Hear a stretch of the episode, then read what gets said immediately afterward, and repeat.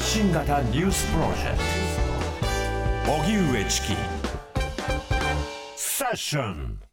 さてここで日替わりコメンテーターの登場です。本日の担当、メディア NPO ダイアログフォーピープル副代表でフォトジャーナリストの安田夏樹さんです。よろしくお願いします。はい、チキさん、南部さん、こんばんは。あこんばんはよろしくお願いします。お願いします。はい、あの、こちらの声はクリアに聞こえてますか？大丈夫ですかね？とってもクリアですね。とても綺麗に聞こえてます。はい、電話で今日は繋がせてもらってます。はい。えー安田さんはですね、16歳の時に国境なき子供たち友情のレポーターとしてカンボジアで貧困にさらされる子供たちを取材。現在、東南アジア、中東、アフリカ、日本国内などで、えー難民や貧困、災害の取材を進めていらっしゃいます。現在取材した国や地域の写真とエピソードが掲載された Dialogue for People オフィシャルフォトカレンダーも発売中です。これすごく素敵です。ねえ。はい。さて、安田さん、あの、今、外からお電話でつながっているわけですけれども、今、どちらですか、あ、そうなんです。実はですね、あの、今日、五ノ井里奈さんの裁判がですね、うん。福島市、福島市内の福島地裁で開かれまして、はい。で、あの、結審となったんですけれども、あの、その取材の帰り道ということで、うんうん。で、まだちょっと東北道をですね、今、はい。あの、下って、あ登っているという表現ですね。はいはいというところで、あの、もちろん私は運転席にはこう座らず、うんあの、しっかり安全をこう確保した上で繋がせてもらっています。あの、ながら運転じゃないよっていうことですよね。そうですね、そうですね。あの、はい先ほどのあの、交通情報を読み上げていただいたものも頼りにしながら、今、東京に戻っているところです。うん。今、まあ、移動中ということですも、回線非常にこう安定してますが、もし何かあったとしてもですね、つなぎ直しますので、あの、ご心配なく大丈あ夫ですよ。ありがとうございます、お気遣い。はい。しかし、あの、安田さんは本当にあの、日本各地、そして世界各国、いろんなところをこう飛び回っていたりしますけれども、今年もあと2ヶ月となりましたが、今年もまだ予定ぎゅっと詰まってるんですか？そうですね。あの、10月、11月はどちらかというと、あの、日本国内で例えば講演をやったりですとか、はいあの、アウトプットのこう機会が多いんですけれども、うんまた年末年始にかけて、あの、海外取材だったりですが、もちろん国内取材もですけれども、あの、しっかりやっぱりこう、インプットもしていきたいなというふうには思っています。うん。また各地からいろいろな取材報告、あの、お待ちしたいと思います。はい。では、あの、今の裁判の取材の話については、後ほどフロントラインセッションのコーナーで、えじっくりと伺っていきたいと思います。それでは安田さんと一緒にここまでのニュースを振り返っていきます。国会では衆議院の予算委員会が行われ、政府与党が検討している所得税などの減税をめぐって野党側が岸田総理を追及しました。立憲民主党の大阪議員は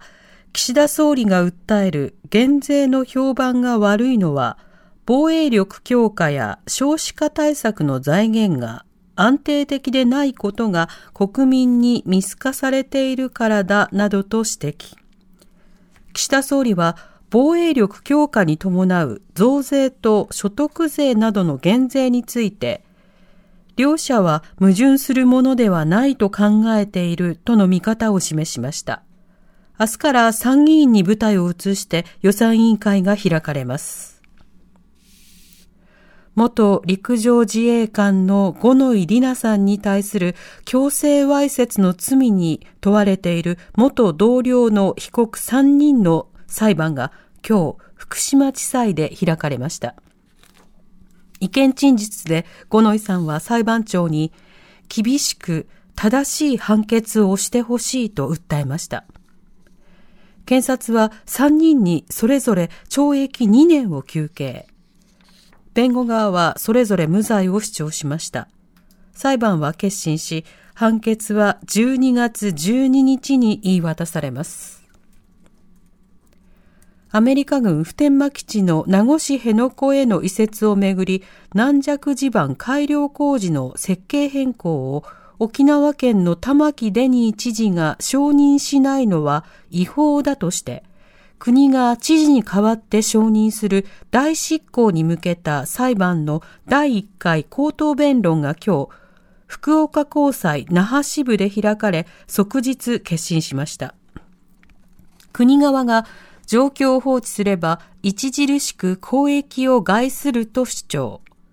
沖縄県は移設反対の民意こそ公益として考慮されるべきと訴えました。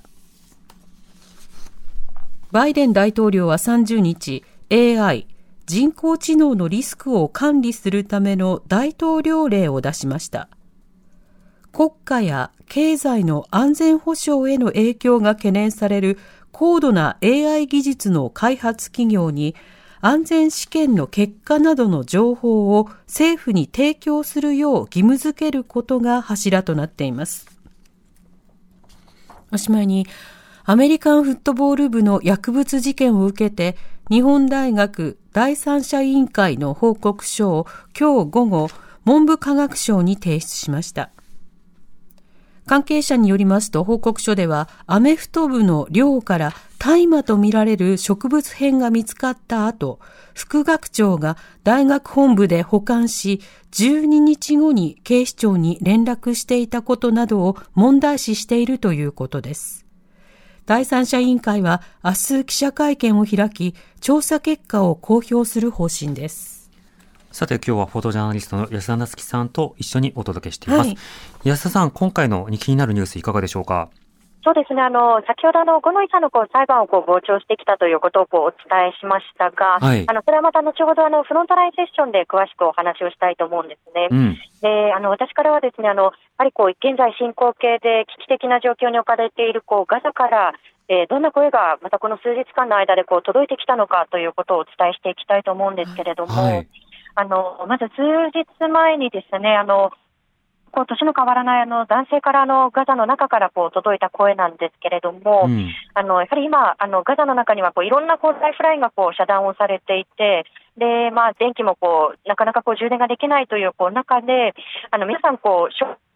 例えば、えー、ソーラーシステムがあったりですとか、うんうん、かろうじてまだその自家発電がこう動いているようなこう場所に集まって、まあ、少しずつこうスマートフォンのこう充電をしているそうなんですね。はいただ、あの、その男性からの数日前にあのメッセージがあったのが、まあ、いつもそのスマホの充電をこう試みているこうショッピングボールが、あの、爆撃をされてしまったと。うん、で、いつもこう、大体何時頃、何時何時にこう行くんだけれども、たまたまその日だけは、こう、いつもとモールに行く時間がずれていた。で、もしもいつも通りのこう時間に自分がそのショッピングモールにまあ、スマホのこう充電にこう訪れていたら、今頃僕も瓦礫の下だったかもしれないというこう声が届いています。うんえー、それからもう一つですね、あのこれはもう先月、あの赤ちゃんが生まれたばかりのこう女性から届いている声なんですけれども、はい、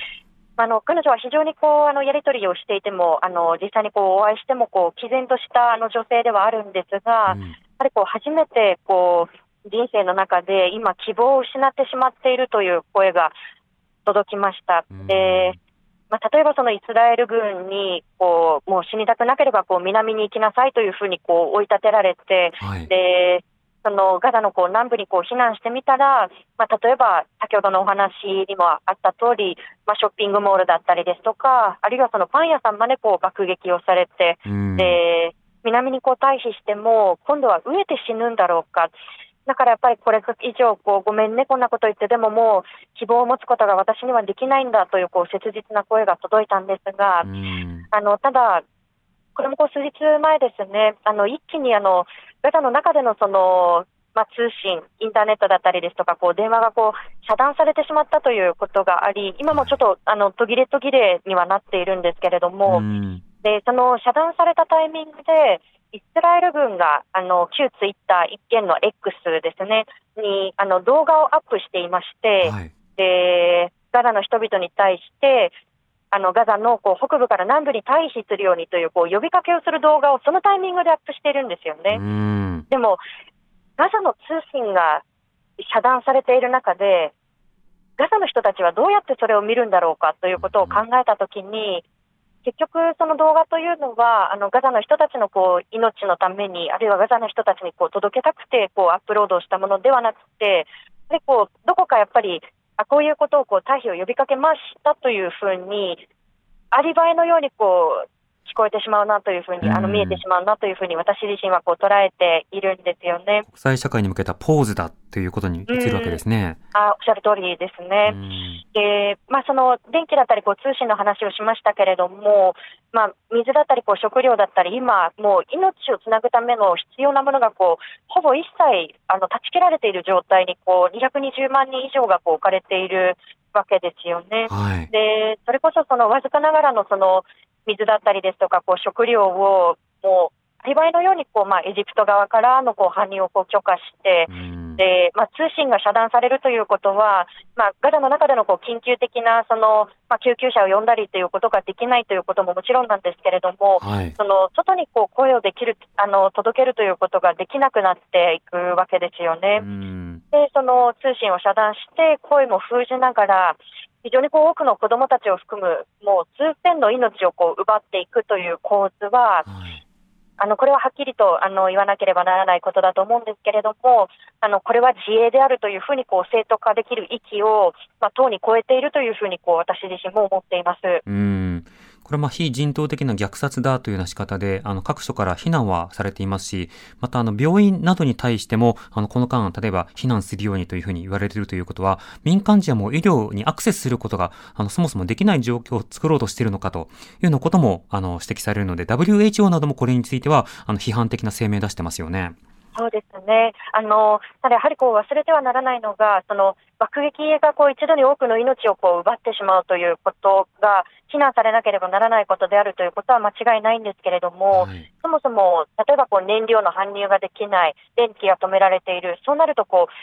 うまともなこう医療が叶わないわけですよね。うん、でそうなるとやはりこう病院にかからなければならない脆弱なこう命からこう奪われていくということになると、たとえその病院が直接的なこう爆撃を起きなかったとしても、受けなかったとしても、す、で、にこうもう事実上、それと同じようなこう被害を受けているということは、忘れてはならないところだと思いますうんや戦闘だけではなくて、その封鎖による関連死や、その関連の健康被害というのは、相当大きいと見た方がいいんでしょうか？そうですね。あの、途切れ途切れに、こう、あの、知人たちから、あの、入ってきている、こう、情報ですと、まあ、例えばそのもともとその健康を害していないこう方々であっても、こう水がこう不足してしまっている、そうすると、やはり、まあ、体をこう清潔に保つということがこう困難になりますよね。でいきなりこう避難者がこう集中しているエリアでは、当然、例えばそのトイレの確保だったり、そういうものがこう足りていないので、どうやらその、まあ、感染症がこう、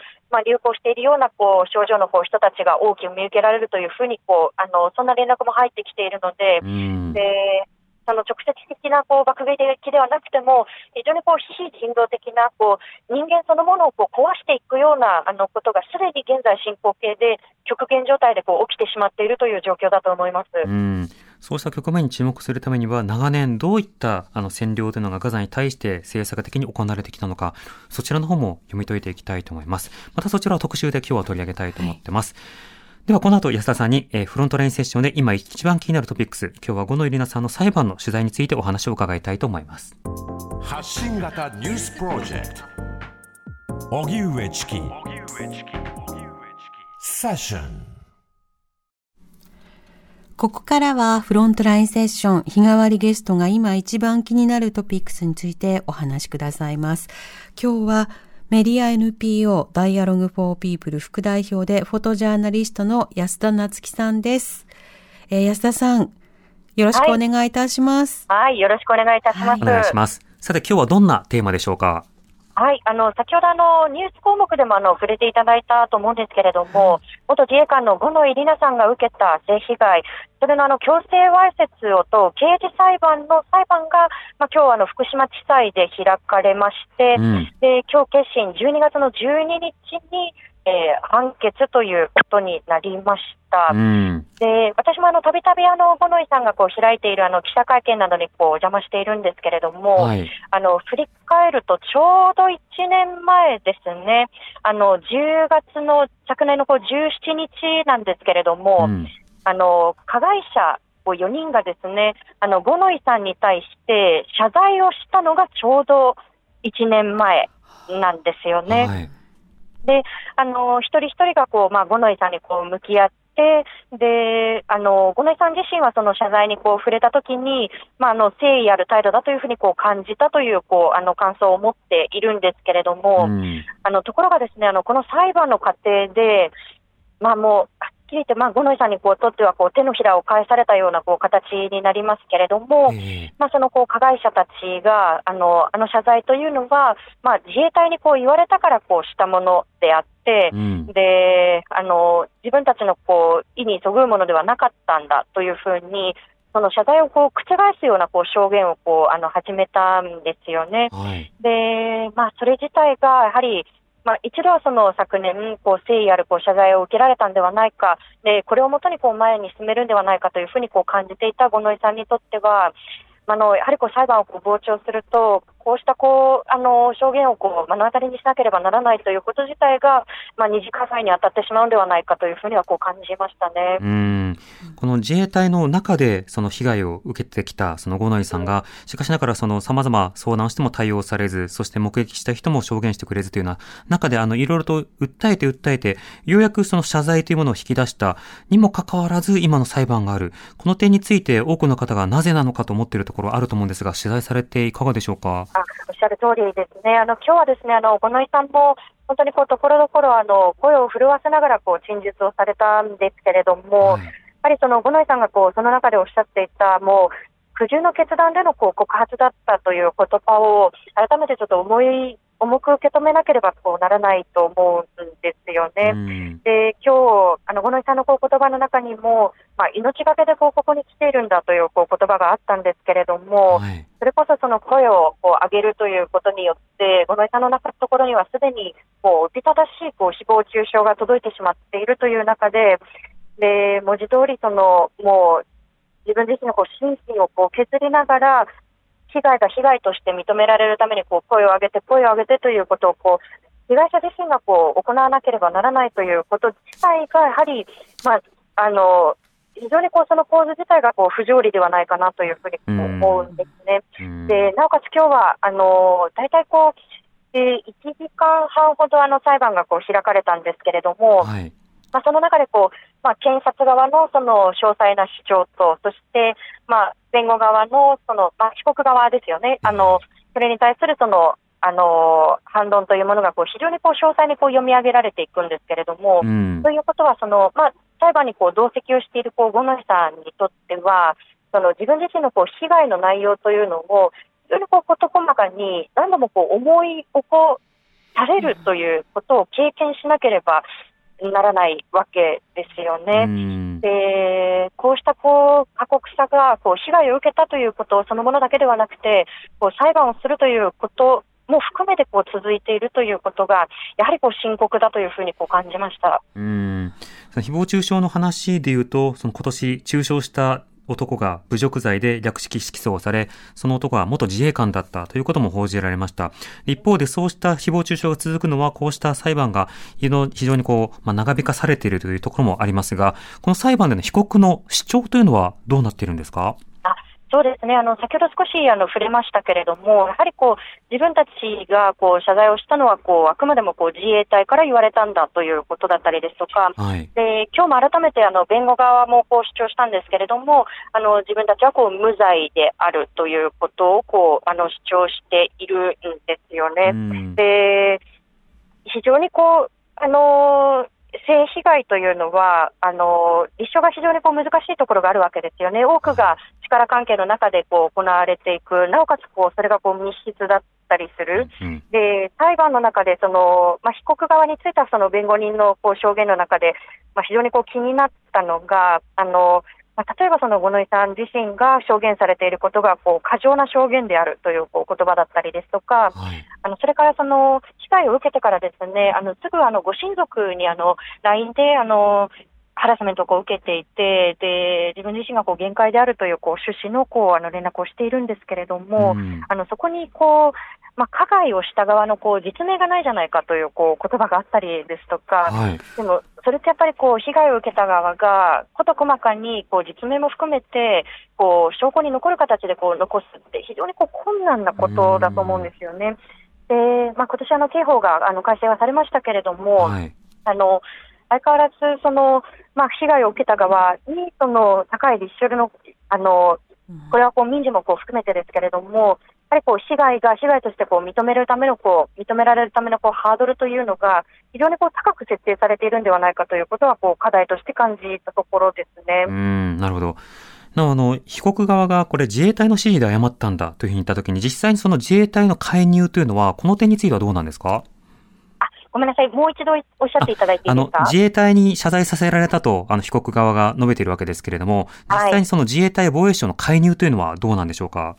そうですね。あの実際にその、まあ、書面として、その、想定問答のようなものが、あの被告側から、あの、提出をされているんですけれども、はい、あの、確かにその、まあ、あの、自衛隊側が、こう、関わっていたということは、あのそうしたところからもこう木彫りにはなるんですが、うん、ただやはりこう一人一人自分たちのこう言葉で誤ったということを、五内さんはこう実際にこう受けている、五内さんご自身のこう視点からこうそういうふうにこう受けているわけですよね。うん、なので、あの自衛隊のこう介入がこうどうなったのかということも、あのもちろんそのあの構造的な問題としてあの重要ではあるんですけれども、うん、それがやっぱりこう覆された、それがやはりこう五ノ井さんにとって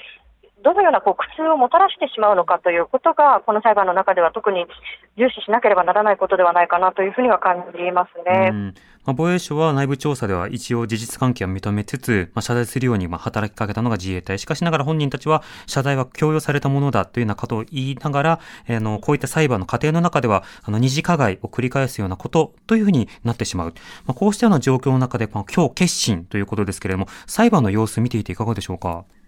そうですね、あの今日はですね、あの大体50人ほどが入るこう法廷で、で傍聴にこう並ぼうとしたのがあの80人ほどだったので、まあ、関心のこう高さが伺えるかなというふうにこう思うんですけれども、うん、あのなかなかちょっとあの出廷したこう被告側がマスクをしているので、ちょっと3人のこう腰痛というのが、表情からなかなか読み取れませんでした。はい、ただあの、五ノ井さんが非常にこう、まあ、声を震わせながらも、その真摯にあのまあ、陳述をする様子を、まあ、裁判官3人があの顔をこう下にこう向けることもなく、まっすぐこう見ていた様子というのがあの非常にこう印象に残ってはいますね。でもう一つあの、これはまたあの裁判そのものからは少し離れてしまうかもしれないんですけれども、あのこの間のその、まあ、小野さんのこうあの発信だったりですとか、それに対するこうメディアのこう動きとして、あの、はい、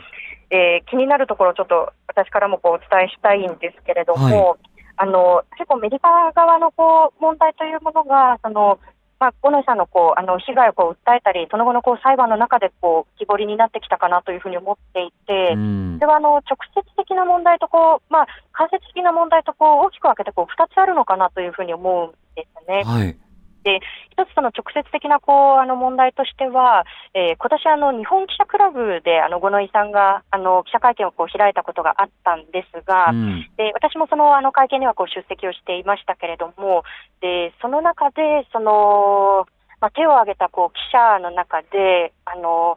で性被害の内容がどうだったのか、それはレイプだったのかというふうに、直接的にこう被害をこう尋ねるようなこう内容のこう質問があの向けられたことがあったんですよね。はい、であのご存知の通り、あの五ノ井さんはもう、あのまあ、長らくその、まあ、自分自身がどのようなこう被害に遭ったのかということ、いろんなこうメディアで証言をしていますし、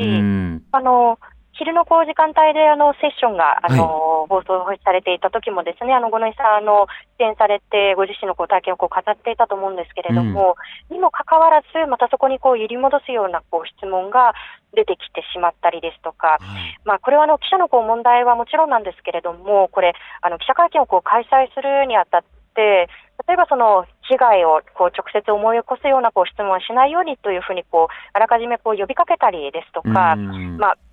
万が一、それでもこうそうしたあのこう質問があった場合は、まあ、司会者がこう注意をしたりですとか、介入をしたりですとか、えー、こうメディア側がやはりこう自分たちの質問がその二次加害にこうなり得るというこう深刻さをもっとこう自覚する必要があるのかなということが1点と、あのそれからこう、まあ、間接的な問題としてはこう、メディアで例えばこう性的なこう、かっこ好きで語りますけれども、いじりだったりですとか、あるいはそのふざけてこう性的なこう嫌がらせをするということがこうまるでこう笑ってものいいものかのようにこう再生産されていくというこう問題ですね。で今回あの被告側のこう一人もですねあのお笑い芸人のこう真似をあの行為をこう真似したんだというこう趣旨の発言をあの裁判の中でこうしているこう被告がいるんですけれども。えーで、つい先日もですね、あの、バラエティ番組で、あの、新人のこう芸人さんたちのこう運動会と称して、うん、あの、男女の芸人さんにこう性行為を思わせるようなこう動きをさせて、まあ、それをこう面白おかしくそのままこう放送してしまうというこう、あの、シーンがあったんですよね。はい、で、それはもう五ノ井さんご自身もあのフラッシュバックをしてしまったというこう直接的なこう加害になってしまっているというこう問題ももちろんあるんですが、あのこういうものはネタとして笑っていいんだ。こういうものを笑いのネタとして消費していいんだという誤ったこうメッセージをこう発し続けるということが結果的にやはりこうあの加害というものがさまざまなところでこう生み出されてしまうということにもつながっているんじゃないかなというふうには思うんですよね。メディアの普段の取材のあり方、そして報道のあり方も含めて、これまた検証と、そして今後の改めが必要かと思います。安田さんがあの取材してくださった今回の裁判、判決が12月12日に言い渡される予定ということで、また動きがありましたら番組の中でも伝えたいと思います。はい、安田さん、ここまでありがとうございました。ありがとうございました。はい、気をつけて移動なさってください。えー、ありがとうございます。今日のコメンテーターは安田夏樹さんでした。明日のコメンテーターはジャーナリスト青木治さんの担当です。